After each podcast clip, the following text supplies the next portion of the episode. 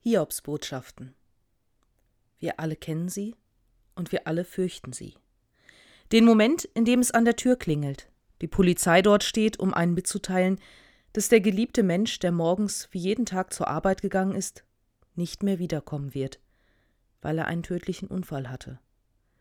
Oder dass man einen Anruf bekommt, dass das Mietshaus, was man zur Altersvorsorge angeschafft hat, bis auf die Grundmauern abgebrannt ist. Dass der Chef einem mitteilt, dass man betriebsbedingt gekündigt wird. Hiobsbotschaften. Wir alle fürchten sie. Hiob, dieser gottesfürchtige Mann, von dem das Alte Testament berichtet, nach ihm wurden diese Katastrophenmeldungen benannt, denn er musste gleich mehrere Schicksalsschläge ertragen. Erst wurde sein gesamter Besitz, seine großen Viehherden mitsamt den für sie zuständigen Knechten durch angreifende Feinde und vom Himmel fallendem Feuer vernichtet. Dann starben alle seine Kinder, Söhne und Töchter, an einem einzigen Tag. Sie waren beisammen, als ein Sturm aufkam, der das Haus, in dem sie zusammen waren, zerstörte. Sie wurden unter den herabfallenden Trümmern begraben.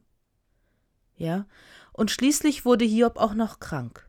Sein ganzer Körper war von Geschwüren übersät. Innerhalb weniger Stunden hatte Hiob alles verloren, was uns Menschen wichtig und wertvoll ist. Die Familie, den Besitz und die Gesundheit. Und warum das Ganze? Weil Gott mit dem Teufel eine Wette am Laufen hatte. Der Teufel war nämlich der Überzeugung, dass Hiob nur deshalb ein so frommer Mensch ist, weil es ihm so gut geht. Der Teufel ist der Meinung, dass, wenn es einem Menschen nur mies genug ginge, dieser Mensch sich von Gott abwenden würde, Gott verfluchen würde. Und Gott lässt sich auf dieses grausame Spiel ein. Er erlaubt dem Teufel, mit Hiob zu verfahren, wie er möchte. Und so verliert Hiob alles, nur nicht seinen Glauben. Er versteht nicht, warum es ihn so schlimm trifft. Er verlangt eine Erklärung für sein Unglück. Er klagt Gott an, aber er bleibt bei Gott. Und wäre die Situation nicht schon schlimm genug, tauchen nun auch drei alte Freunde von ihm auf, und Mitleid haben die nur bedingt für Hiob. Ihre Weltsicht ist recht simpel. Hiob geht es so schlecht, weil Gott ihn für ein Fehlverhalten bestraft. Vielleicht auch für das Fehlverhalten irgendwelcher Vorfahren. Aber irgendwas muss Hiob ja schon getan haben, dass es ihm jetzt so schlecht geht. Irgendwie muss er ja daran beteiligt sein. Und so ganz ist dieses Denken noch nicht aus unseren Köpfen verschwunden.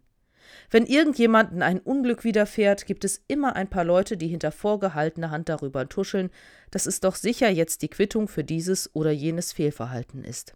Manchmal suchen auch die vom Unglück Getroffenen selbst bei sich in ihrer Vergangenheit die Ursache, den Grund für ihr Leiden. Und da muss es gar nicht um große Schicksalsschläge gehen. Als Kind zum Beispiel, da passiert es ja öfter mal, dass man in der ein oder anderen Trotzphase steckt, Unsinn macht, dabei erwischt wird und dann Ärger bekommt. Und meist passiert dann auch noch irgendein Missgeschick. Der Krug mit Saft kippt um, irgendein Stück Porzellan fällt herunter oder man stürzt auf der Treppe. Einfach weil man noch so in seinem Ärger gefangen war. Ich habe zu Hause dann öfter mal den Spruch, tja ja, kleine Sünden bestraft der liebe Gott sofort, zu hören bekommen. Als ich dann älter war, kannte ich die Antwort dazu. Klar. Und große erst in neun Monaten. Und natürlich ist das alles keine Strafe Gottes. Genauso wenig wie es bei Hiob eine Strafe war. Für Hiobs Freunde aber war das unvorstellbar. Denn auch in unserem Alltag machen wir doch immer wieder die Erfahrung, dass es in Streitfällen meistens nicht den einen Schuldigen gibt. So einfach ist es nicht. Wir haben unsere Ecken und Kanten, auch wenn wir die gerne bei uns selbst übersehen. Und Fälle, in denen tatsächlich nur eine Person einen Konflikt heraufbeschwört, die sind ziemlich selten. Und so übertragen Hiobs Freunde unser alltägliches Verhalten auf Gott. Du, Hiob, hast Gott geärgert, also musst du jetzt die Konsequenzen erleben. Und Hiob wehrt sich dagegen. Er verteidigt sich vor Gott und seinen Freunden. Er fühlt sich von Gott und seinen Freunden verraten. Und in seiner Verzweiflung klammert er sich an dem letzten fest, was ihm geblieben ist, an seinem Glauben. Obwohl er sich nicht erklären kann, warum Gott es zulässt, dass es all dieses Schlimme gibt, obwohl er Gott anklagt, wirft er sich trotzdem voll Vertrauen in Gottes Arme und bittet Gott darum, dass ihm Recht widerfährt. Und am Ende des Hiob-Buches tritt Gott dann tatsächlich auf und weist Hiobs Freunde in ihre Schranken. Er gibt auch Hiob recht, dass er nichts Verwerfliches getan hat. Und schlussendlich wird Hiob auch wieder gesund, wohlhabend und kinderreich. Aber Gott macht Hiob auch deutlich, dass er Gott und Hiob sein Geschöpf ist. Dass Hiob mal gar nichts vor Gott einzuklagen hat. Dass Gottes Handeln für uns nie verständlich sein wird und auch nicht verständlich sein muss. Ganz ehrlich, mich ärgert das Hiob-Buch immer wieder. Ja, es ist tröstlich zu wissen, dass Gott uns nicht für irgendein Fehlverhalten oder für das Fehlverhalten unserer Vorfahren bestraft. Es ist auch tröstlich, dass Gott sich Hiob zuwendet, als der immer wieder Gott um Hilfe angefleht hat. Aber was ist das denn für ein Gott, der erst einfach mal so eine Wette über das Leben von einem von uns abschließt und sich dann, wenn er zur Rede gestellt wird, dahinter versteckt, dass er ja schließlich Gott und wir nur seine Geschöpfe sind?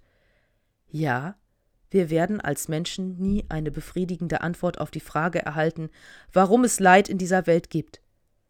Aber genau wie wir das Leid anklagen können, das wir Menschen einander zufügen, können wir auch Gott anklagen. Wie Hiob es sagt, unsere Anklageschrift gegen Gott in Stein meißeln und die Buchstaben mit Blei ausgießen, dass sie die Zeit überdauern. Wir können ihn zur Rede stellen. Wir können Gott anklagen und von ihm gleichzeitig einfordern, dass er unser Anwalt ist. Denn ja, Gott ist Gott und wir nur seine Geschöpfe. Aber das bedeutet auch, dass er eine Verantwortung für uns hat und ich vertraue darauf, dass Gott dieser Verantwortung auch nachkommt, auch wenn ich sein Handeln nicht verstehen kann.